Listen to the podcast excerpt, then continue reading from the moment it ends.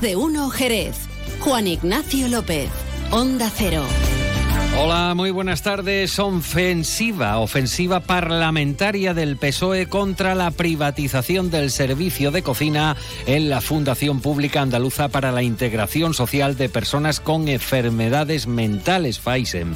Van a presentar mociones en el Parlamento andaluz, en Diputación y en los ayuntamientos de la provincia. Enseguida se lo contamos. Es martes 5 de septiembre. A, esta hora en Jerez seguimos con intervalos nubosos. La temperatura es de 22 grados. Hay otras noticias de interés de esta jornada que les avanzamos en titulares. Esta tarde tiene lugar la tradicional pisa de la uva que vuelve al reducto de la catedral. El acto va a estar armonizado por la arpista Ana Crisman junto a la banda municipal de música. El evento va a contar con la intervención de intérprete en lengua de signos para personas sordas. Jerez se suma el próximo fin de semana a la celebración del Día Europeo del Caballo que convoca la asociación Euroecus. El gobierno local anuncia la constitución de la Mesa del Caballo para impulsar el papel de Jerez como capital del caballo. El campo municipal de la Canaleja va a acoger el día 9, 12 horas de fútbol base con la celebración del Día Solidario por la causa de Valentina. Se trata de recaudar fondos para investigar la enfermedad rara que padece la chica, fibrodisplasia osificante progresiva. Primera valoración sobre el resultado del comercio en verano por parte del gobierno local, con un mes de junio y julio flojos y un agosto que no ha servido para compensar lo que no se ha ganado en los dos meses anteriores. Antes de entrar en materia, conocemos qué tiempo nos aguarda para las próximas horas. Nos vamos hasta la Agencia Estatal de Meteorología. Laura Vila, buenas tardes. Buenas tardes. Hoy tenemos cielo con intervalos nubosos, bien flojo variable aumentando a componente oeste y componente en el estrecho y temperaturas máximas en ascenso que alcanzan 29 grados en arcos de la frontera. Mañana el cielo estará poco nuboso con intervalos de nubes altas y con intervalos de nubes bajas matinales y brumas en el litoral y sin descartar nieblas. El viento será flojo variable pero tenderá durante la tarde a levante en el estrecho y las máximas subirán menos en el campo de Gibraltar donde bajarán. Se marcarán 32 grados en arcos de la frontera, 26 en Cádiz y en Algeciras y 25 en Rota. Es una información de la Agencia Estatal de Meteorología. Bueno, pues lo han oído. El Partido Socialista Obrero Español va a presentar mociones en las distintas administraciones para tratar de frenar la privatización del servicio de cocina en centros de salud mental en la provincia de Cádiz. Algo que hace unos días denunciaba aquí mismo en Onda Cero Jerez la presidenta del comité de empresa de FAISEM que atiende a personas con problemas de salud mental. Y es que tendrán que ser los propios monitores residenciales quienes deban recepcionar las bandejas de comida preparadas por una empresa de catering, algo que, por otro lado, apareja el despido, así lo aseguran desde comisiones, el despido de unas 14 personas de la cocina.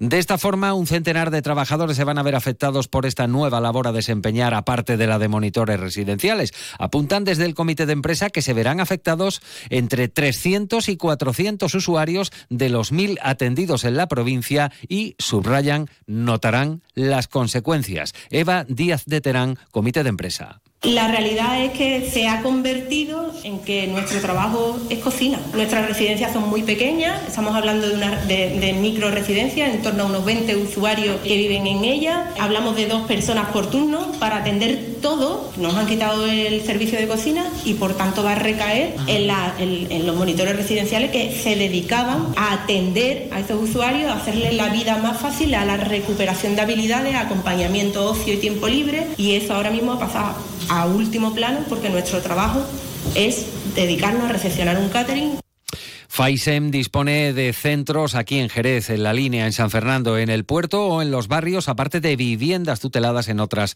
localidades. La socialista Irene García anuncia que orquestarán una ofensiva parlamentaria contra esta nueva acción. Califican al actual gobierno de la Junta de máquina desbrozadora, dice textualmente, de servicios públicos. Esa gran máquina desbrozadora de los servicios públicos en la que ha convertido Moreno Bonilla a la Junta de Andalucía, pues bien viene nuevamente a cebarse con un recurso vital que además utilizan en determinadas sedes parlamentarias como una de las grandes preocupaciones que tiene nuestra sociedad, como es la salud mental, le anunciamos que el Grupo Parlamentario Socialista, de la mano de sus profesionales, va a iniciar una ofensiva parlamentaria, tanto en los plenos municipales, en la Diputación Provincial y, por supuesto, en el Parlamento de Andalucía. Por su parte, la secretaria general del PSOE en Jerez, Mamen Sánchez, ha remarcado que la plantilla de Faisen lleva reivindicando un nuevo convenio colectivo desde hace nada menos que, mm, bueno, desde 2009 y que la externalización del servicio de cocina irá en detrimento, asegura, de la calidad del servicio asistencial hacia las personas usuarias. Lo que no se entiende es ese afán de Moreno Bonilla por privatizar cada rinconcito que encuentra dentro de, servicios esenciales que deben ser públicos.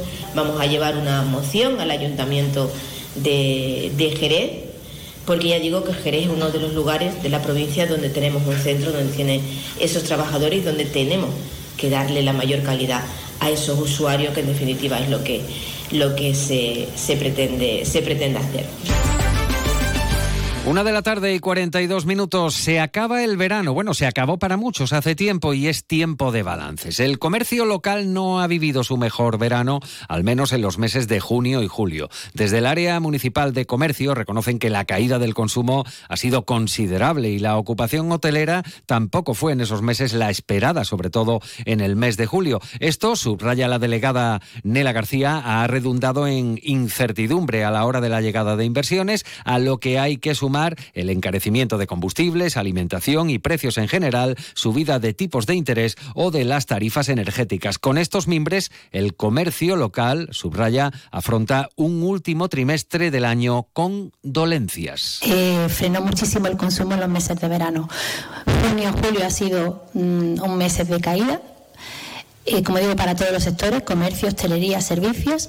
Agosto ha venido a mejorar algo las cifras, pero nunca a igualar las del año pasado. Y por supuesto, lo no vendido en junio y julio no se recupera luego en agosto.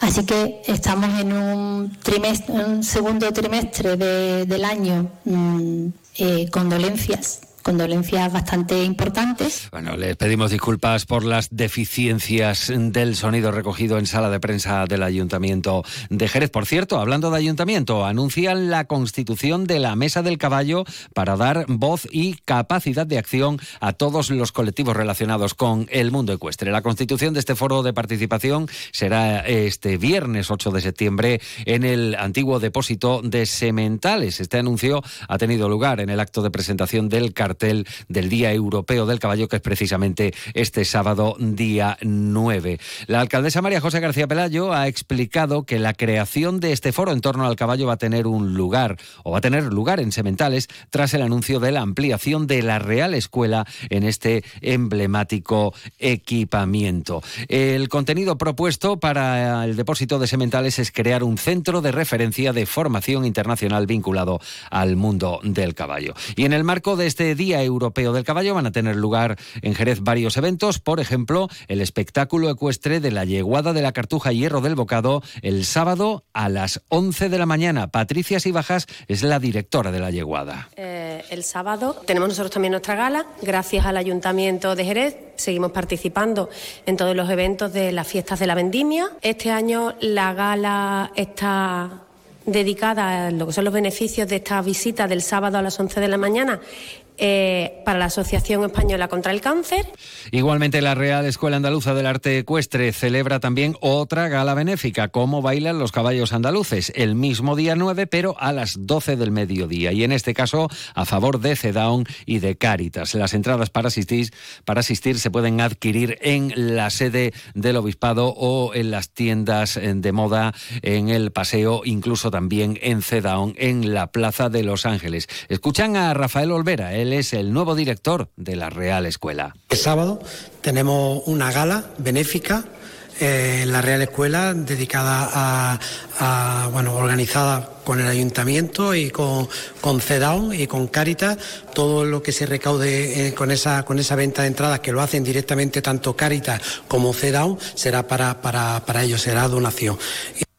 Y esta mañana, ahora que estamos en las fiestas de la vendimia, ha tenido lugar una jornada a cargo del grupo operativo Invitec. Ha sido en la finca Dos Mercedes de bodegas Williams Humbert. En el transcurso de este acto se ha informado sobre el desarrollo del proyecto Fomento del Cultivo Eco de la variedad PX, o sea, Pedro Jiménez. El proyecto de cultivo ecológico de la uva Pedro Jiménez en la provincia ya ha cumplido, por cierto, un año de funcionamiento, ha alcanzado su Ecuador, convenciendo al público en las catas que se han realizado con el vino procedente de estas uvas. Las respuestas fisiológicas, enológicas y agronómicas de la uva Pedro Jiménez, mediante su cultivo en ecológico, han sido publicadas por la revista Agronomy, tal como ha confirmado el equipo científico de la Universidad de Cádiz adscrito a este proyecto. Esta divulgación sobre los resultados preliminares alcanzados en el marco de Jerez supone un alto impacto en el ámbito de la agronomía. Precisamente desde Bodegas Williams Humbert tienen una firme apuesta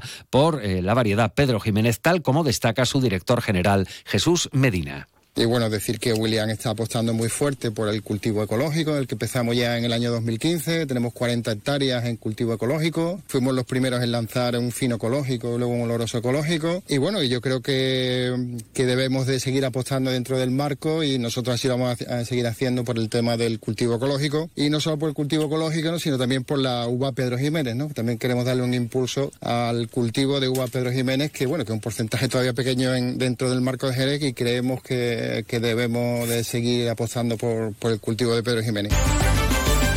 Y hablamos ahora de gestos solidarios, el Día Solidario de Fútbol para investigar la enfermedad que sufre la niña Valentina, una jornada deportiva y solidaria organizada a través de la asociación Un Grito a la Esperanza. Hay que recordar que Valentina tiene dos años, padece fibrodisplasia osificante progresiva. Los padres han conseguido recaudar hasta el momento, eh, bueno, hasta el mes de abril, en este caso un total de 100.000 euros eh, a destinar a la investigación de esta enfermedad rara. Escuchan a Tamara, ella es la madre de la pequeña Valentina. Será ininterrumpidamente desde las 9 de la mañana a las 9 de la noche. Serán muchísimos equipos que estoy muy agradecida porque los niños es algo que nos enseña y va a ser muy emotivo, muy solidario, algo que hay que inculcarle a los niños, a luchar por, por los niños. Vamos a poner una barra también para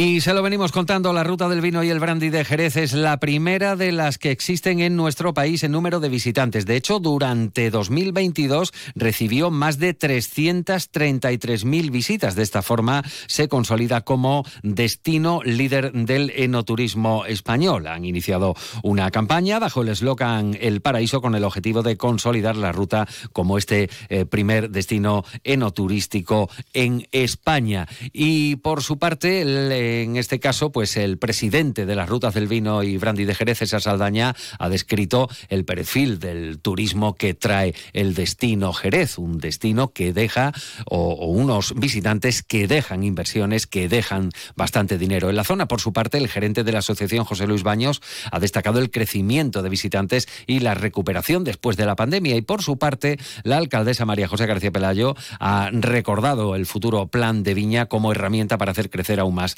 al sector, dada su aportación a la economía y desarrollo local. Llegamos así a la hora del relevo. Continúa la información aquí en la sintonía de Onda Cero. En la realización técnica ha estado Pepe García. Recuerden que esta tarde es la ceremonia de la Pisa de la Uva, 8 de la tarde, en el entorno de la Catedral de Jerez.